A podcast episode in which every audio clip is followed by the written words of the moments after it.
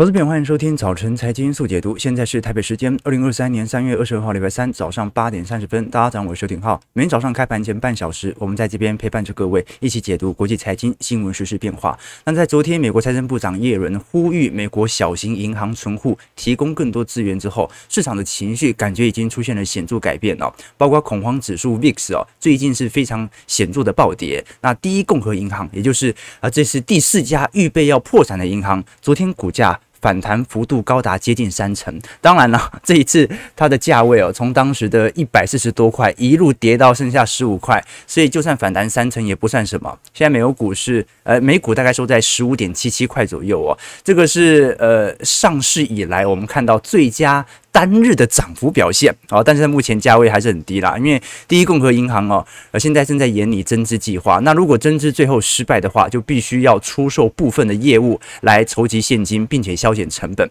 所以接下来要来观察。现在美美国啊，存款保证局已经接收了相关的存款计划。那么如果有第四家持续的爆发，那肯定也会提供足够的流动性，让大家来进行提取。但是这一波小银行全倒、大银行吃饱的局面，可能会维持一阵。甚至哦毕竟，就算你现在呃把钱放在一些区域性银行哦，你大概也是急着想要把它拿出来投到富国、投到花旗。为什么？因为风险实在太高了，不知道下一家会不会报到你哦。不过我们可以观察到，至少从股市层面，情绪的回暖是特别显著的。标普五百指数昨天涨幅接近一个 percent，道琼收红超过三百点，标普这一次是站回四千点大关了。纳指涨幅有一点五 percent，费半反而是微涨零点零七啊。所以昨天主要是由软体全指股来进行带动。那么今天晚上 FOMC 利率决策会议的报告就会正式公布了。我们会看到，在这一次会议的最后一天之前，升息一码的几率已经上扬到八成八，那零升息的几率。仅仅剩下一成一，所以基本上升息一码的几率还算是蛮高的。不过年底的基准利率哦，感觉有适度的提升。目前认为年底基准利率大概会在四点二五到四点五 percent。所以不管为何啦，假设五月再升一码的话，那么联准会始终会有两码到三码在年年底以前降息的空间。当然，FedWatch 预估的时间线越长，它的错误率就来得越高。不过，到底现在爆发金融性恐慌之后的反弹，它只是一个死猫跳，还是？可能最恐慌的时间点已经过了呢。至少我们可以肯定的事情啊，接下来银行不太可能会因为现金流危机而破产了。原因是因为美国 FDIC 已经确保了所有现金流动性的充裕，所以接下来要爆绝对不是你缺现金啊，你要爆大概就是你真的资不抵债，你的财务亏损真的很剧烈，像瑞信那样。不过最近我们也可以观察到，这一次有许多啊经济学家，呃，不应该讲这些大摩或者小摩的。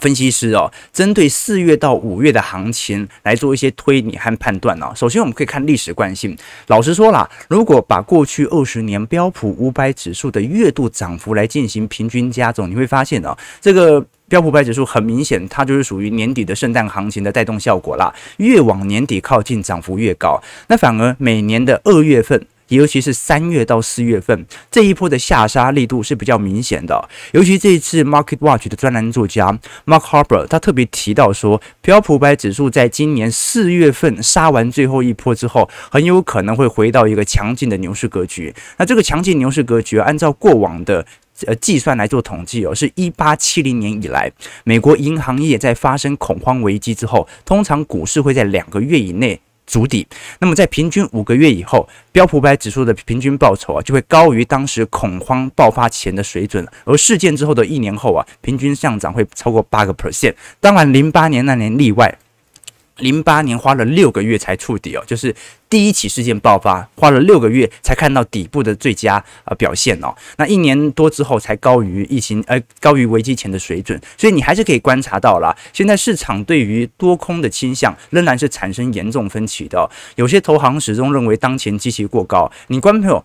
待会我们看费城半导体指数的变化，快要突破前高了。你根本就从这些科技股的指数表现看不出来，过去一个礼拜有爆发银行危机，对不对？你如果把整条线形图拿出来，你大概都知道零八年发生什么事情，两千年一定出过事，一五年、一八年大概都有出过事，所以你可以以此来推造。可是你拿三月份以来的走势来做观察，道琼也没跌多少，尤其是科技股根本没跌，甚至还成为避险资产，资金不断的流入啊。所以到底这一次银行业所引起的系统性危机有没有蔓延到股市的情绪发展？老实说不是特别剧烈的哦。怎么说呢？我们可以观观察到，美银每周都会针对当前的经理人来做一些股票或者债券权益所持有的增额。我们可以观察到，目前愿意多持有股票的比例啊，从上上个礼拜的两成一，目前已经上扬到三成八。那么愿意做多债市的比例啊，从本来的十五个 percent 上扬到四成一。市场的情绪突然因此而好转。这个好转的原因很有可能就是联总会的现金流保证计划，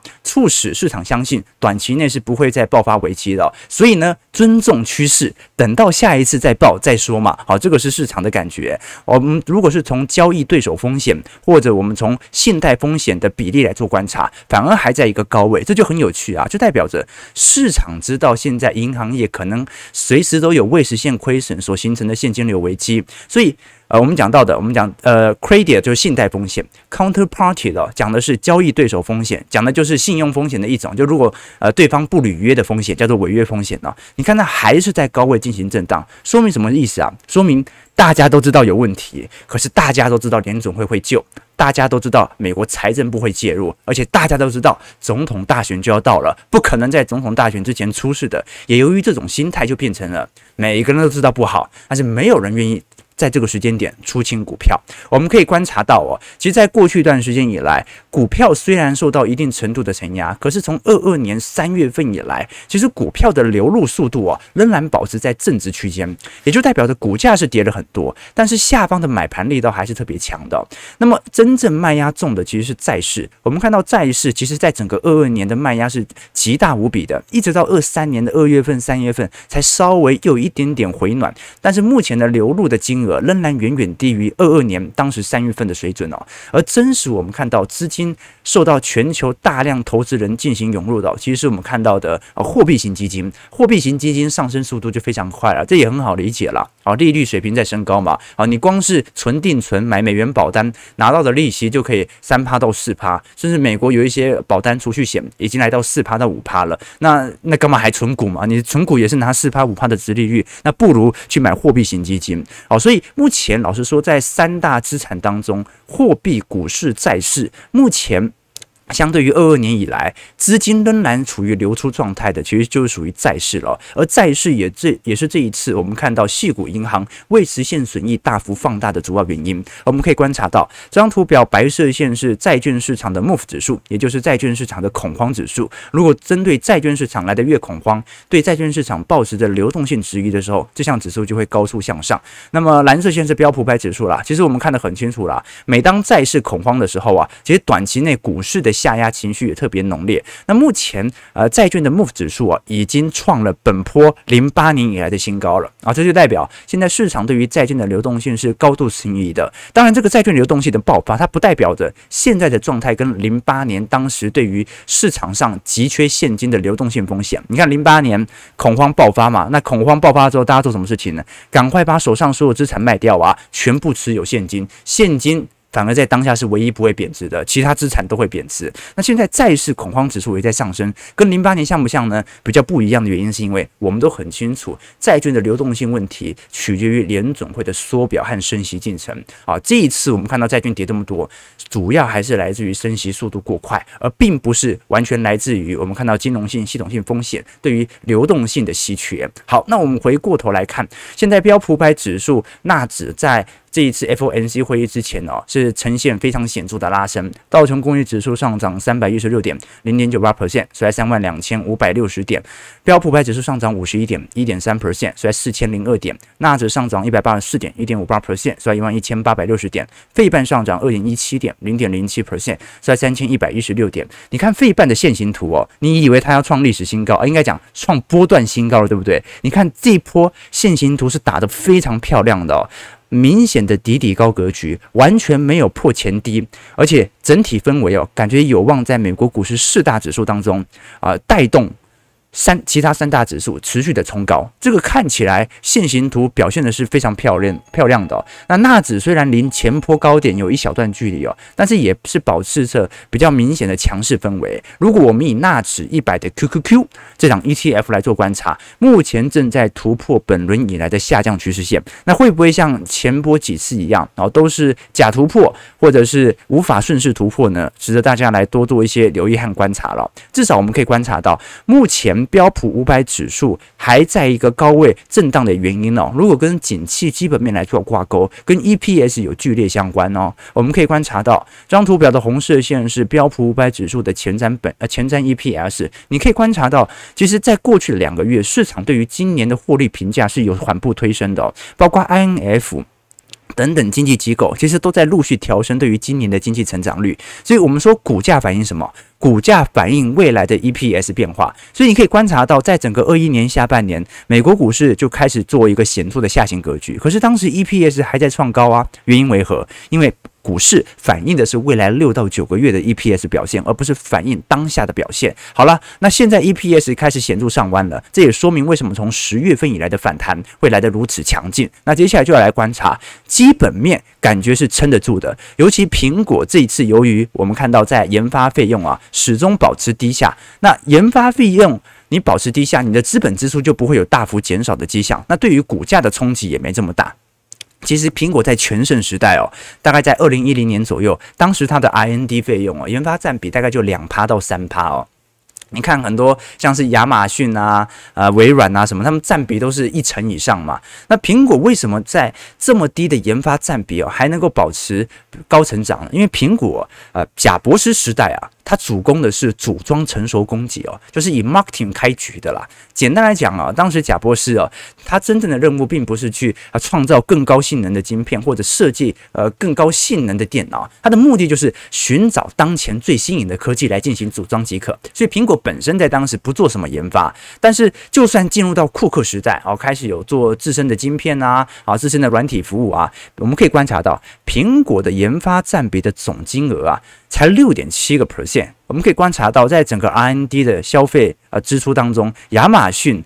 这个 Google 啊，大概占比都在十三点四到十三点五左右啊。微软十二个 percent，那 Meta 是因为元宇宙嘛，所以花了两成七的 R&D 的费用占整体营收。所以你看，苹果研发费用这么低，是说明它完全不会被资本支出所绑架。所以苹果今年根本就没有调整资本支出啊。为什么？它本身就没投什么研发费用啊。所以这个就是标准的，我们可以观察到的，苹果它成为全球市值第一的企业，因为它把研发成本、研发风险。丢给了台积电，丢给了这些硬体上，所以。哎，你们台积电自己去研发啊，反正你研发出来，我就要你的最好的产品了。那我本身不做研发，就我没有什么资本支出的大规模的风险，而影响到拖累我获利的表现，这就是它的股价。你看它在过去一年呢，是所有权值股当中表现最为稳定的主要原因，那也拖住了美国股市的大盘水位。好了，那不管如何，我们看到很多 EPS 景气面的支撑，也看到了金融性的系统危机好像告一段落。可是其他的投资人，我们看到反而是不断的试出。应该要紧急降息的计划。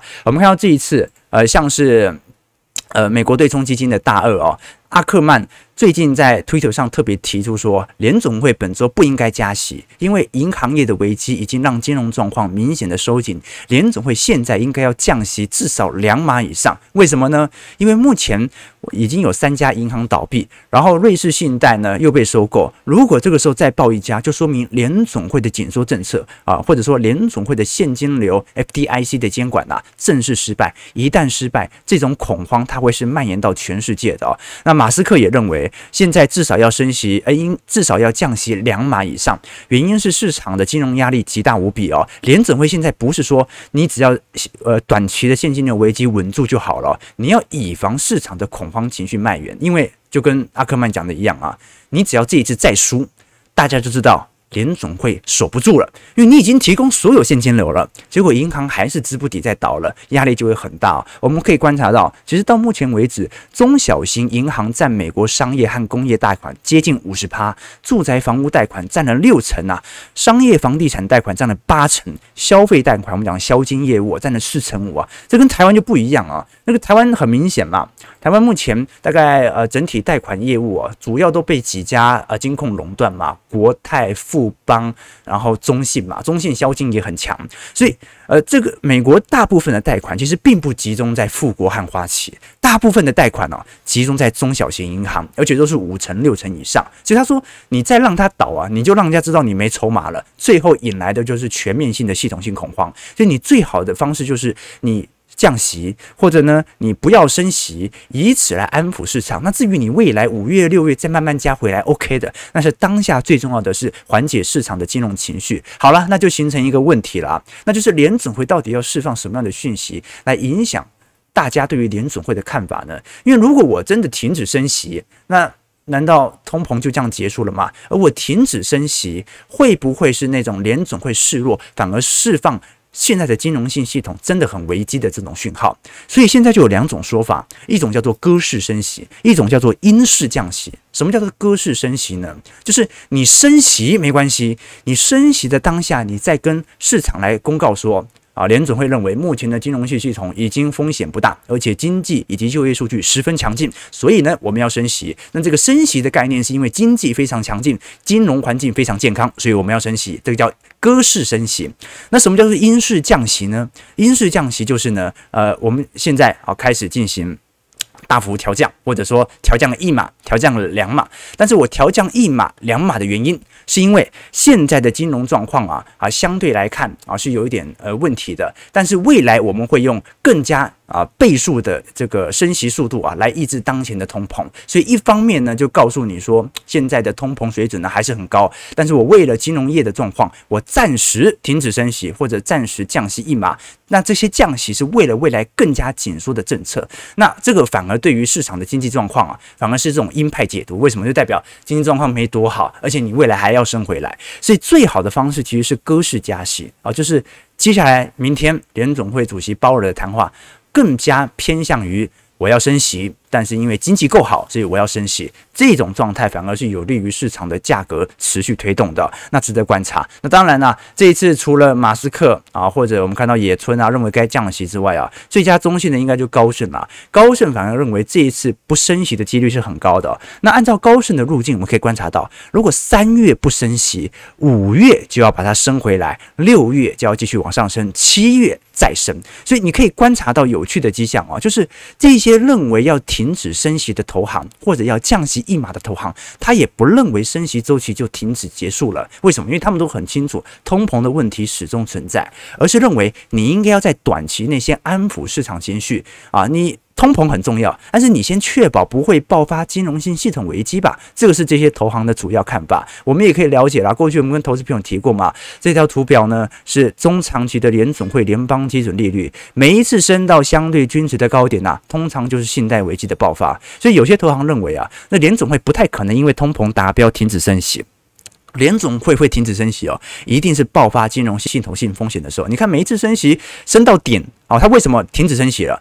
因为系统性风险发生了嘛，比如说二零一八年啊，当时的啊联总会的升息周期停止哦，美洲贸易战啊，然后经济开始走皮。呃，零七年、零八年为什么停止升息？因为呃经济危机、金融海啸快要爆发了。两千年为什么停止升息？因为网络泡沫破灭的。九七年为什么停止升息？因为亚洲金融风暴。好，那一九八七年黑色星期五为什么停止升息？啊，因为崩盘了。每一次都是一样，所以如果联总会真的停止升息，那反而大家要知道。股市要崩了啊！股市要崩了啊！这就是我们看到的具体迹象。好了，那我们可以观察到最近的呃整体金融股的呃压力卖压算是蛮沉重的，目前只是稍微持稳而已哦。可是各位也可以观察到，最近亚洲股市的金融股，我们不讲台湾股市，我们讲中国股市啊，感觉银行股有受到比较显著的买盘力道哦。怎么说呢？这张图表我们可以看到，黑色线是全球亚洲的金融指数的总体市值哦。你看到黑色线是高速向下的，但是你看到红色线，也就是 MSCI 新兴市场金融指数，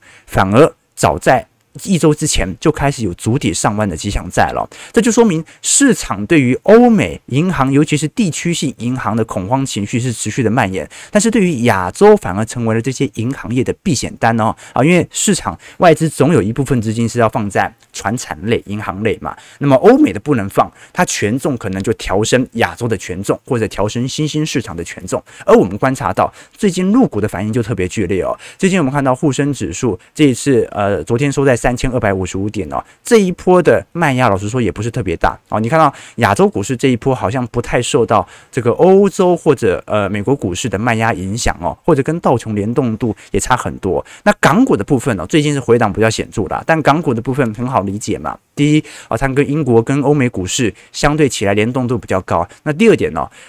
恒生指数本来在过去的涨幅就已经过头了啊，所以有一个乖离回调也是很正常的。不过昨天恒生指数周二还是大涨了一点三六 percent。那这一次我们看到，由于全球呃呃金融机构这种危机的缓解。包括啊，大陆内部哦也开始出台一系列的两会的政策报告。我们看到持续资金在进行补助当中哦，也扩大了这些不管是网络巨头的监管的松绑，或者房地产巨头松监管的松绑。我们可以观察到，这次二三年中国两会的主要政策嘛，第一个就是经济增速到达五趴，第二个是科技政策啊啊，这个科技政策其实大陆内部的这种补助方式，在今年有产生大幅度结构的改变啊，因为过去两年的半导体的呃这个。大基金计划已经宣告失败了嘛？那这一次就可能会用另外一种方式啊，来采取跟科技业的良性互动哦。那当然，它也同时防范金融风险。不过，我们可以观察到，就目前水平来看，大陆今年经济要保五的几率都不是特别高。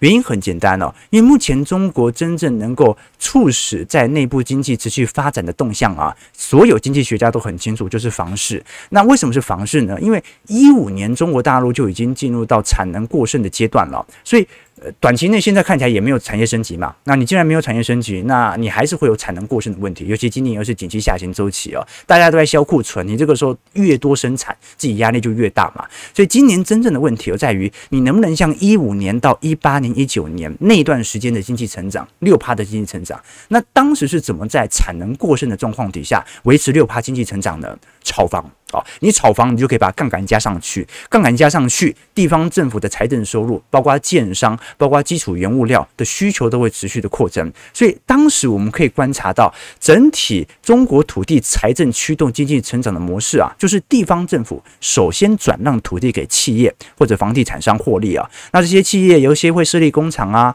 房地产商就会持续的买地来盖房啊。那地方政府也可以恰好进行基础建设啊，来扩大整体内需发展啊，以此创造就业。业机会促进经济发展，那使得地价房价进一步的上涨，这个是中国在过去四到五年内在产能过剩底下能够维持高经济成长的发展重要原因。但是这项政策在二零二一年的房地产的三条呃红线已经正式取消了。那现在中国大陆又开始逐步的开放这种呃政府给予房地产获利的行为，但问题在于目前中国房价仍然处于急冻的状态。我们可以观察到，目前中国居民地产的贷款金额已经。连续四个季度走平了，而且如果是从年增率是在高速向下当中，准备要进入到负增长了。所以到目前为止，中国房地产的拉升力度仍然十分的缓慢。所以呃，基本上啦，中国今年能不能达到五趴，甚至达到六趴的经济增长目标啊，它完全就是取决于市场的炒作情绪有没有回归。但到目前为止哦，是有一点低迷的啊。就目前中国大陆内部的房市炒作情绪。不算特别高啊，只能说就稳在这样的一个区间。所以有没有可能使得大陆官方他可能要采取更加啊鼓励的哦，不管是房市的松绑政策啊，或者是相关的房市财政补助政策，这个是特别重要的。当然啦，有些人会提到说，对，有些人会提到说，这个美国跟中国科技战的部分是呃短期内有点难度了。但我们以前跟投资朋友讲过嘛，这个我们讲说美国有四大支柱哦，Four Pillars 嘛。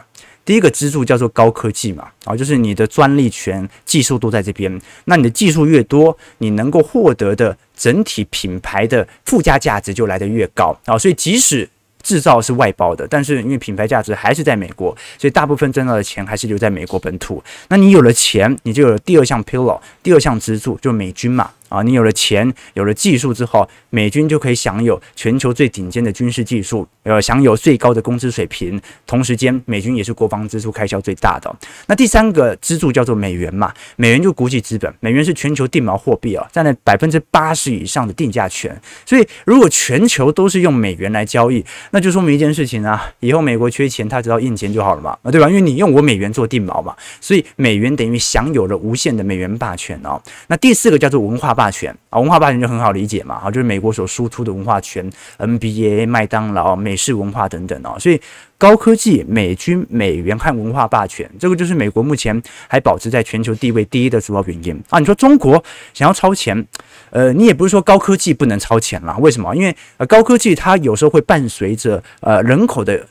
环境而产生改变，比如说我们之前跟投资朋友讲过，日本的氢能源汽车啊，技术是非常好的。但是为什么日本氢能源汽车非常好？为什么现在大家都开电动车而不开氢汽车呢？氢汽车不是更环保吗？原因很简单嘛，因为日本已经垄断了全球百分之八十以上的氢能源汽车的专利哦。那中美怎么可能会？让你跟进这条路线呢，对不对？好，所以你既然都拥有八成技术了啊，你就一亿人口就自己玩嘛。那中美就反而发行自己有利的电动车，所以这说明一件事情啊，呃，科技竞争的确很重要，但是你规模够大，你本身就有好的利益分配机制哦。所以高科技也不一定，对不对？也不一定是美国永远领先。美军啊，你有高科技之后，你也不一定美军就会永远领先。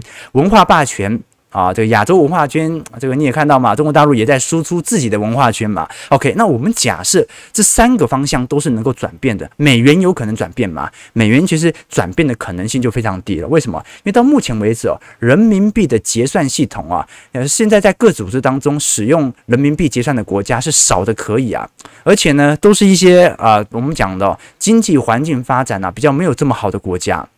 那唯一比较好的哦，你像是韩国、日本、英国啊、德国，那其他的都是一些呃，不管是中东或者中亚型国家，人民币目前占整体交易结算系统当中哦，大概就占个五趴左右啊，甚至不到五个 percent，所以现在就产生一个很大的问题啊，就是所有的呃，你所赚到的钱啊，你的制造的竞争力啊，都可以被美元给买走。啊，加上人民币基本上在未来不太可能会有任何交易结算，呃，规模市占上升的空间，在于中国是实施资本管制的，你怎么可能？你一边实施人民币的资本管制，一方面你又欢迎大家来使用人民币呢？对吧？哦，所以这个是最矛盾的一点，它是自相矛盾的。那既然美元的霸权你无法去掌握，那就说明啊，这个不管是短中长期而言啦，啊，这种美元的领先效果它就会持续的发酵。所以美国不是有一句话嘛，叫 “Our dollar, your problem”。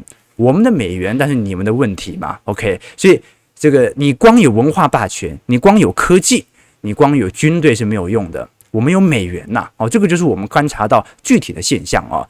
呃，大家知道前几年哦，这个青交和师大都会举办一个节日啊，叫做西瓜节。为什么讲这西瓜节呢？就是西瓜节等同于大学生的情人节啦，或者叫西瓜传情之类的。就是呃，当天你就要买一个。呃，西瓜送给你很喜欢很喜欢的女生，那为什么要买西瓜呢？因为西瓜的英文叫做 watermelon 嘛，好，我的美人，好，所以你送他西瓜，就代表你是我的美人这样子哦。那当然了，有些人会送哈密瓜嘛，哈你哈到死啊，好，那那我们是这样干的，就是说西瓜节当天呢，因为西瓜很重嘛，男生就会提前跟主办单位啊。这个讲说我要把西瓜送给谁，那主办单位就会通知那个女生。那西瓜传情那一天晚上六点钟呢，我们就在女生宿舍门口啊办活动啊，说哎谁要送给谁，然后大家就鼓噪这样子啊，凑合嘛。那因为呃清大对女生比较保护嘛，我们清大宿舍叫灾呀啊，一个灾什么灾人灾啊亲灾什么的的。那我住人灾嘛，女生都住里灾，里灾前面有一条护城河哦，还有电网啊，就很怕人家爬进去这样子。那那个时候。呃，我也很喜欢中文系的一个女生哦，所以我也买了一颗小玉西瓜，啊，就左手抱西瓜，右手骑脚踏车，然后骑到里在，想说，哎，这个送个西瓜啊，交个朋友嘛，啊，玩玩活动这样子哦。结果当天一到，我就发现好像有三个男生都是要同样送给我喜欢的那个女孩子，而且那些男生呢，买的都是那种大颗的红肉的，超大颗那一种啊，啊，我想要看到自己的小玉西瓜瞬间落掉啊，那该怎么办呢？活动都要开始了嘛。啊，我拿小玉西瓜也太丢脸了。但我当时就发现啊，这些男生没有一个人拿西瓜刀，没有人拿刀啊。你那么大颗西瓜，你要送给女生，然后你没有刀给她切，那怎么办呢？所以我果断就回水果店跟老板借了一条西瓜刀，然后就左手拿西瓜刀，右右手骑机车，呃，右手骑那个脚踏车，很好笑，左手拿西瓜刀这样。然后当晚呢，所有女生都来找我切西瓜。啊，所以什么意思啊？就是有时候我们感觉好像当下。啊，不管是呃你拿到了大颗的西瓜，还是你有什么样的优势，你长得帅，但重点是你拥有那根刀。你有西瓜有什么用啊？我有刀啊！你有科技，你有人口红利啊，你有呃集权政策的效率，那又怎么样？我有美元作为定锚货币啊。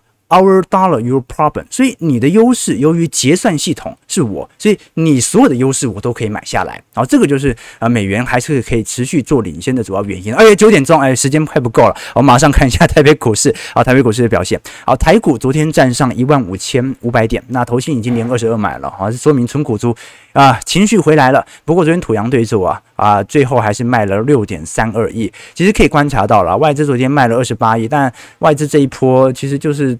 就这样嘛，就 你也看到这这几天他好像没什么事情做啊。反正投信昨天买了十九亿啊。那如果是以小台突空比来做观察，现在就有一点多空扑朔迷离了。你看不出来一个明显的走向啊啊！前两周你看到小台还全面看多，现在空单又大举回归了，那是不是外资又要拉人呢？可是拉到现在，外资的货也完全抛不掉嘛，对吧？你看，呃，外资你看到很清楚嘛，这个小台看空多久，外资就做多多久。啊，这是我们看到的迹象嘛？啊，那外资做多了这么久，小台看多也才看多一个礼拜，它的货根本就抛不掉，这个就是台北股市最尴尬的一一个问题了。我们看台币的部分呢，收在三十点五块，所以基本上还是看得出来啊，市场上对于整体的呃。台北股市的僵持度哦，还是保持在这高位。你看台北股市本波，呃，几乎跟费半一样哦，就保持在一个创高边缘啦。那这段时间台股股市老实说表现是特别强劲的。那接下来就要来观察这一波，其实是取决于外资什么时候会针对系统单的大幅调节来决定台北股市未来的方向。好，我们看昨天费半大涨嘛，台北股市上涨一百四十五点，收在一万五千六百五十七点啊。今天量能一样不是特别大啊，就是大家意兴阑珊，两千出亿左右。OK。好啊，这个这是抢债啊，抢压债夫人嘛，是吧？小玉西瓜比较好吃啊，但比较小颗嘛，对不对？呃，对，带他们都是带那个花莲大西瓜，真的就是很大颗那种。啊，因为越大颗情义越重嘛。啊，对对对，OK。哎，大家有没有正经一点的问题啊？正经一点，码头顾下指导棋了。啊，对了，我觉得降息两码空间不是特别大啦。降息两码反而要担心一下，那说明这个银行的系统性问题真的蛮大的。OK，通膨是要人民来承担，那些银行经理只在意他们的资产，而不不然呢？啊，大家都是这样看的嘛。无论联总会怎么做，市场都会解读为鸽派。哎，这一点思考点就蛮有趣的哦。降息好啊，科技股大涨，对吧？升息好啊，经济大好。所以你会发现哦，事实上我们的所有的利空和利多，它取决于市场的氛围，而不取决于这个市场的消息本身啊。即便你看起来是。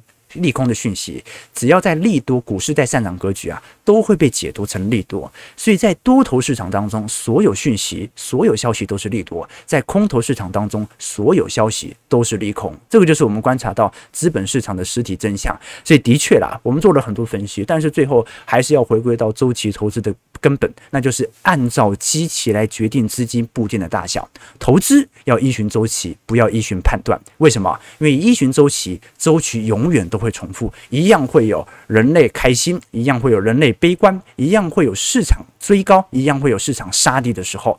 但是呢，判断就不一样了。如果你按照判断对了一次，对了两次，对了一百次，你只要错了一百零一次，前面的本金就一样全部赔光，对吧？而且这段时间你还觉得这是股神会不断的加杠杆嘛？好，所以投资我们要依循周期，不要依循判断。周期在哪里？欢迎各位好，可以持续来看一下我们相关。在我们混系统当中相关的参考报告，提供给投资朋友多做一些参考和借鉴啦。早上九点零三分，祝各位投资朋友看盘顺利，操盘愉快。我们就明天早上八点半早晨财经速解读再相见，拜拜。